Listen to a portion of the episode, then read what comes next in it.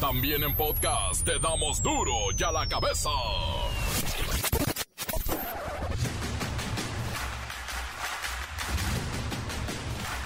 Martes primero de febrero del 2022, yo soy Miguel Ángel Fernández y esto es duro y a la cabeza sin censura. Empieza a engordar este problema, pues transportistas agrícolas tienen que contar desde el 22 de enero pasado con las vacunas contra el COVID-19 autorizadas por Estados Unidos para ingresar a su territorio desde México. Esto pone en riesgo el envío de millones de productos agrícolas de nuestro país y ya lo sabe, es carísimo mantenerlos en la frontera en trailers congeladores. Hugo López Gatel, subsecretario de Salud, aseveró que la cuarta ola de COVID en México ya llegó a su punto máximo y que está registrando un descenso en los números de casos. Pero los Centros para el Control y Prevención de Enfermedades de Estados Unidos desaconsejaron viajar a México debido a la situación de COVID. Oh, pues, ¿vamos a la baja o está peligroso? Pónganse de acuerdo. Abrimos la semana ya con reducción. Se redujo 31% los casos estimados, como la reducción de la ocupación hospitalaria, la reducción de las incapacidades temporales laborales y la reducción del porcentaje de positividad. Son varias señales que nos muestran que hemos pasado al punto máximo de esta cuarta ola de COVID-19 en México, dominada por la variante Omicron, y ya nos encontramos en la fase de descenso. Lo esperable es que esta fase de descenso se mantenga en la siguiente semanas, en la medida en que también la variante Omicron da periodos de enfermedad más breves, pero es definitivamente una señal muy positiva. Desde el 2018, las empresas del conocido Sergio Carmona, un tamaulipeco y empresario y también guachicolero que lamentablemente fue ejecutado en noviembre allá en Tamaulipas, pues ahora resulta que tenía contratos legales por más de 336 millones de pesos con gobiernos morenistas. Delincuente y licitador, ¿eh? ¿Qué tal? Murió el empresario, político, coleccionista de arte, socialité, ah, y obispo emérito de Catepec, Onésimo Cepeda. Perdió la batalla contra el COVID. El año nuevo chino. ¿Qué animal nos toca ahora y cuándo empieza? Todo lo tendremos aquí en duro y a la cabeza. El reportero del barrio nos tiene la crónica del caso de la pequeña Camila, secuestrada en Tijuana por su propio padre. La Bacha y el Cerillo hacen sus predicciones para la última jornada de esta fecha clasificatoria de FIFA. Ya casi nos vamos a Qatar, bueno, creo, ¿no? Comencemos con la sagrada misión de informarle porque aquí no le explicamos las noticias con manzanas, no, aquí las explicamos con huevos. Llegó el momento de presentarte las noticias como nadie más lo sabe hacer. Los datos que otros ocultan, aquí los exponemos sin rodeos. Agudeza, ironía, sátira y el comentario mordaz. Solo el duro y a la cabeza. ¡Arrancamos!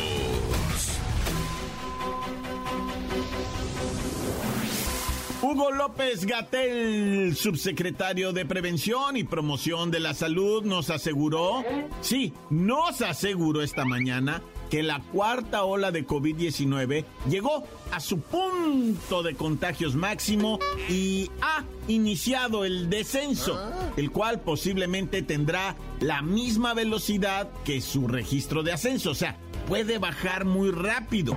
Y dijo López Gatel que existen varios indicadores que así lo advierten, pero mire, en contraparte veo yo que los Centros para el Control y la Prevención de Enfermedades de Estados Unidos desaconsejaron viajar a México debido a la situación COVID.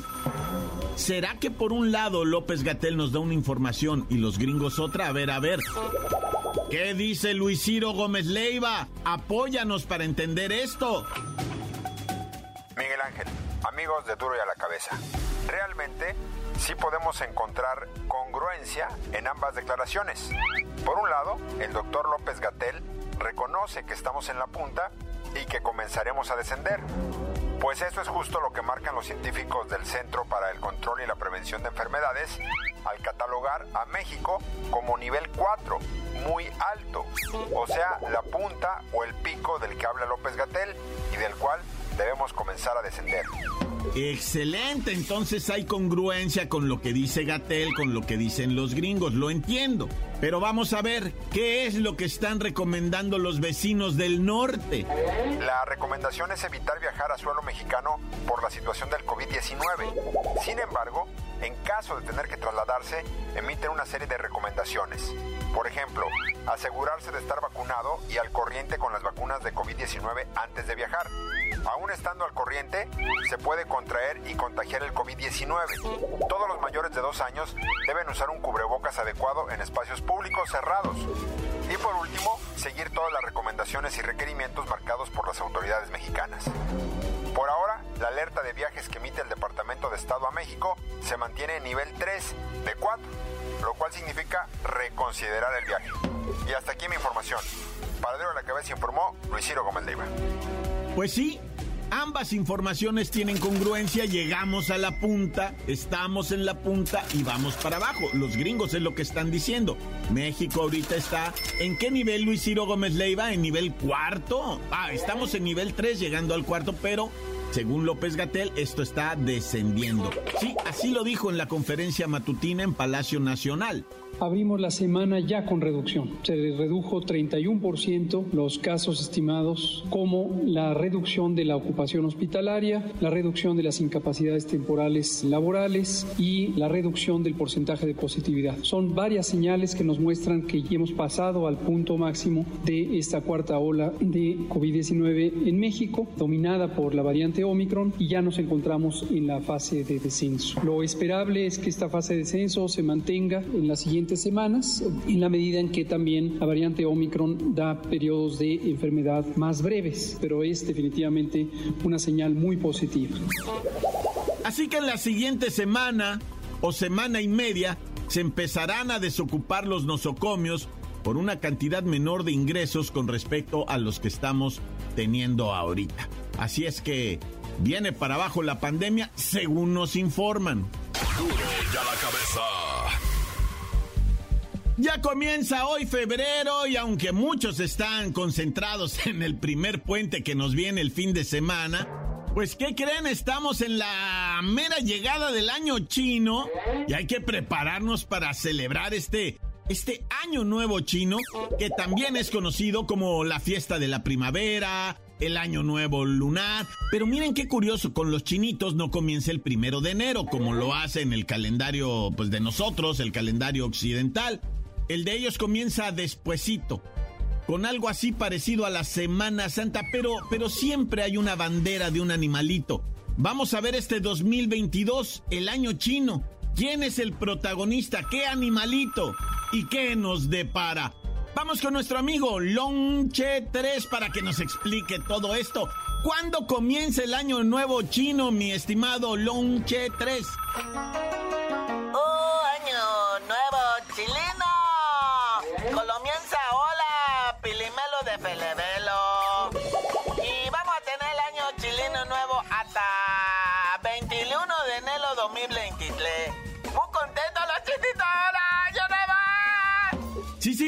Pero cuéntanos una cosa, mi querido Longche 3. Eh, este año nuevo chino trae un animalito. ¿Cuál es el animalito? Entiendo que el tigre y todo eso. Oh, sí, tiene tiligle de agua, muy importante, tiligle de agua. A tiligle de agua, última, última ocasión, 2010. 2010, última ocasión que tuvimos tiligle de agua, pero muy fuerte, tiligle mucho poder, mucha valentía, mucha fortuna. Muy bueno. Acaba pandemia este año, acaba pandemia, pero cuídalo, porque por ahí puede venir la guerra, la guerra de Lucia, la guerra de los Estados Unidos en Ucrania. Ay, no, que mello, el tiligle muy fielo. Muy fiero, el tigre, sí. Oye, amigo, cuéntanos por qué mueven tanto el calendario chinito y por qué no comienza en enero y todo eso. Oh, calendario chino muy antiguo, más al antiguo que todos nosotros, mucho más para antiguo. Y ellos, los chinitos, cuentan la luna. ¿Ah? Igual que la Semana Santa no cae igual, el año chino tampoco cae igual. Es de la luna nueva. Después equinoccio, muy complicado. Mejor nada más celebramos año chino, viva Tigle. Adiós pandemia, mucho dinero para el Tigle. Adiós amigo, feliz año Tigle del agua. Gracias, gracias amigo Longche 3 y nosotros tendremos que celebrar pues con una comidita china, ¿no? A ver si vamos al buffet nos regalan un calendario. Gracias amigo Longche 3 y feliz año del tigre a todos. Encuéntranos en Facebook, facebook.com, diagonal duro y a la cabeza oficial. Estás escuchando el podcast de Duro y a la cabeza. Síguenos en Twitter, arroba duro y a la cabeza. Y queremos recordarles que ustedes pueden encontrar capítulos anteriores de Duro y a la cabeza con todos los personajes y aquello que nos hace reír. Búsquenlos en el Facebook, en el eh, del Report del Barrio. Ahí se divierte bastante porque hay mucha, mucha más información. Y en fin, se la va a pasar bonito. Sigan escuchando Duro y a la cabeza. O búsquenlo en Facebook, o Twitter, o Instagram. Ah, no, en Instagram no. Duro y a la cabeza. Vamos ahora con el reportero del barrio.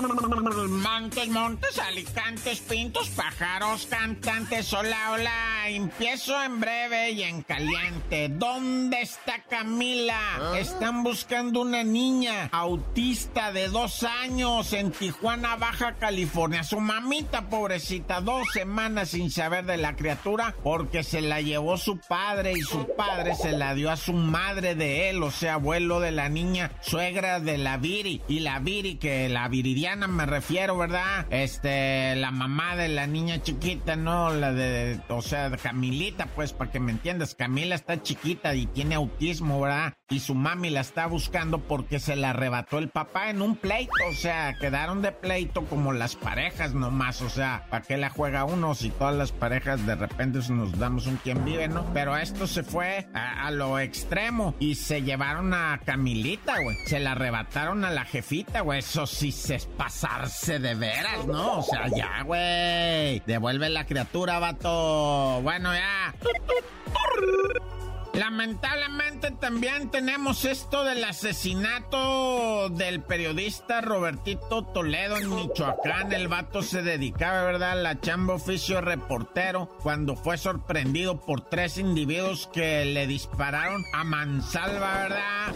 Roberto Toledo trabajando en Monitor Michoacán y pues la tristeza, ¿no? Que en las mismas oficinas del medio donde trabajaba fue acribillado a tiros este camarada reportero. Ya te la sabes, mi hermano. Ah, tristemente. ¡Tut, bueno, y en Puerto Vallarta, o sea, terminó feo, ¿eh? Ah. Jalisco, 17 agresiones contra víctimas, ¿verdad? Este, mujeres, 17. Lo que fue, este, ¿cómo se dice? Asesinadas, mujeres, ¿verdad? Asesinatos dolosos contra mujeres. Es un mes de enero muy dramático, loco. 17 mujeres. Está como en Tijuana, 11 mujeres.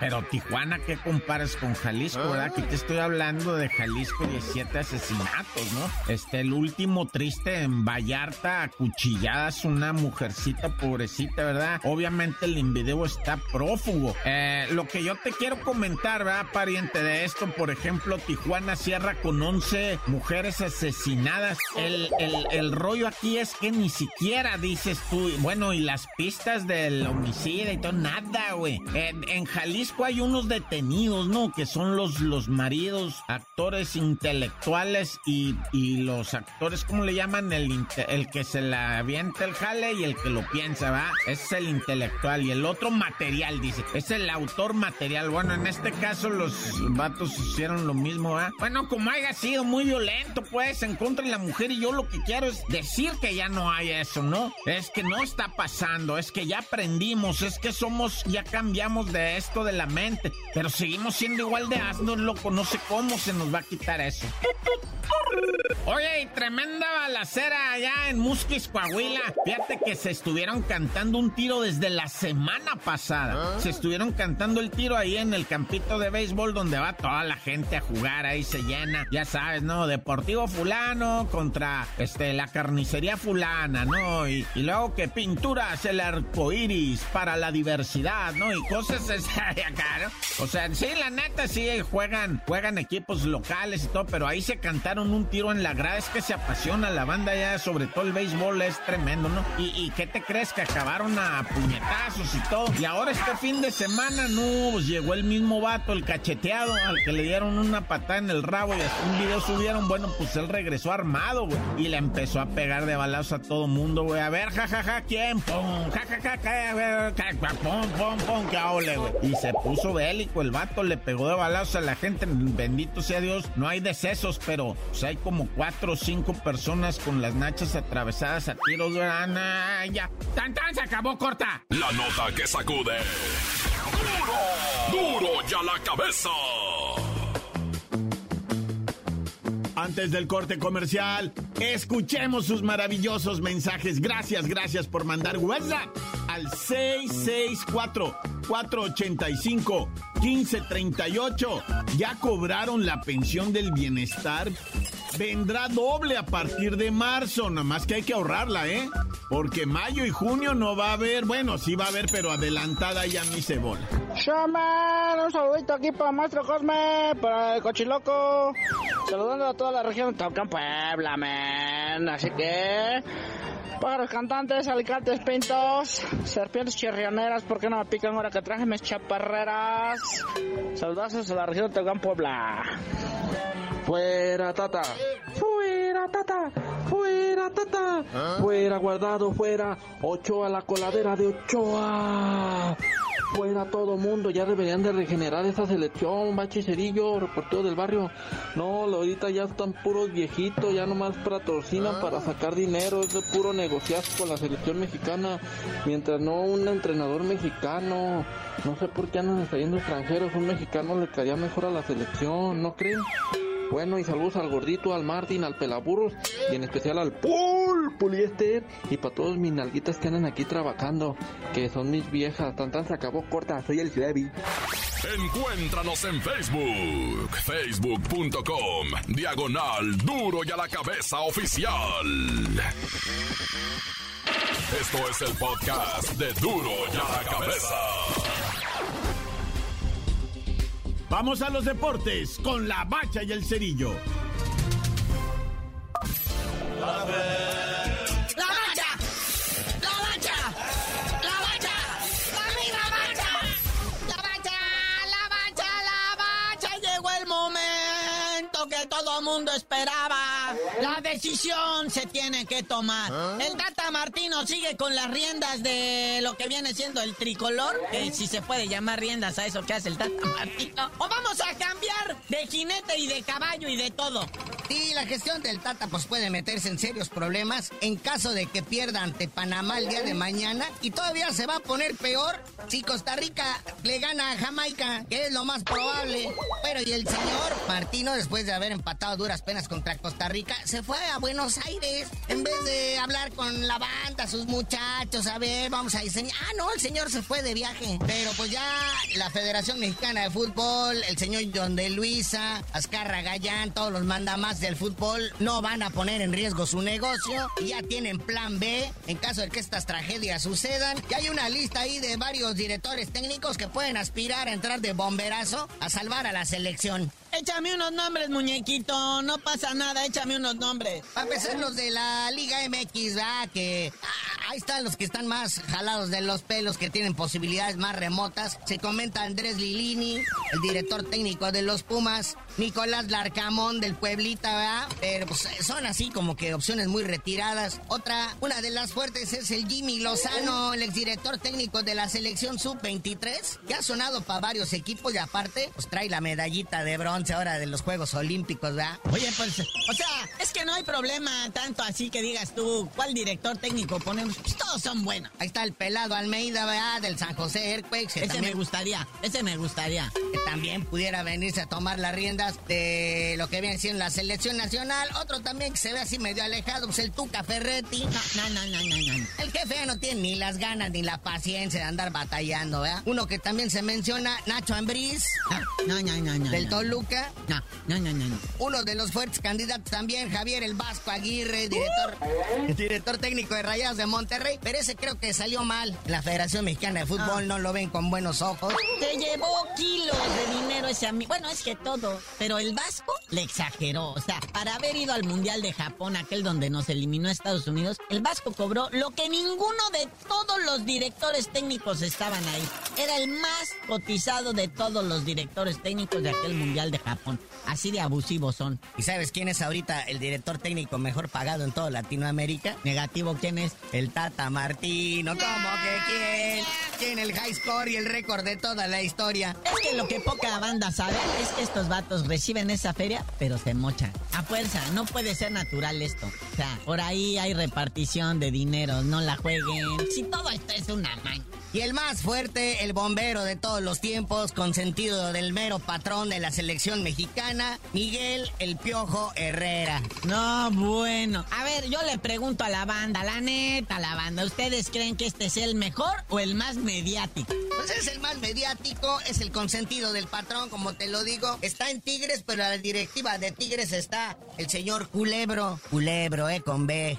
Que luego se presta malas interpretaciones. Y ese es bien compa del señor Azcárraga, de John de Luisa, de todos los mandamases de la federación. El grupo Tigres, Cemex, estaría feliz de mandarles al, al- al- a Mr. Piojo. Ahí va a intercambiar alguna, alguna forma de publicidad o de negocio. Así que todo queda entre cuates. Fíjate ya cómo nos alejamos de hablar del fútbol, del balón, rozando por el césped recién cortado en una mañana bonita. O sea, no, ya estamos hablando de las trácalas de los de pantalón largo, de sus acomodos, de sus chanchullos, de sus moches. Ay, ya. Así que por lo pronto el Tata Martino, si quiere seguir cobrando ese dineral que cobra, va a tener que ganar eh, eh, mañana miércoles ahí en Panamá. Mira que Panamá a todo mundo le está metiendo mínimo de a tres goles.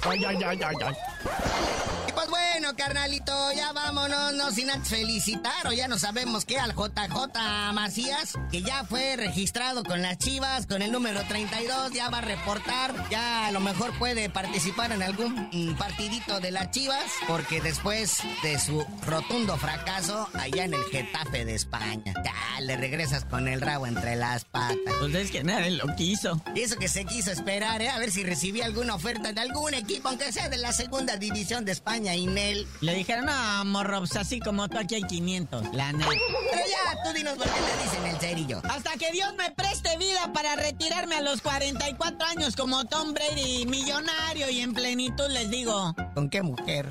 ¡La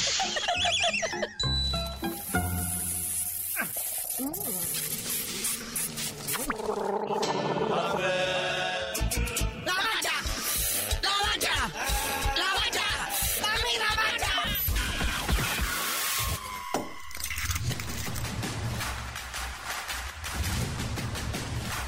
Hoy el tiempo se nos ha terminado. Le damos un respiro a la información, pero prometemos regresar para exponerte las noticias como son. Duro y a la cabeza es Miguel Ángel Fernández, Arturo González, Eddie González y la producción de Luis González, el señor X. Una producción original de MBS Radio.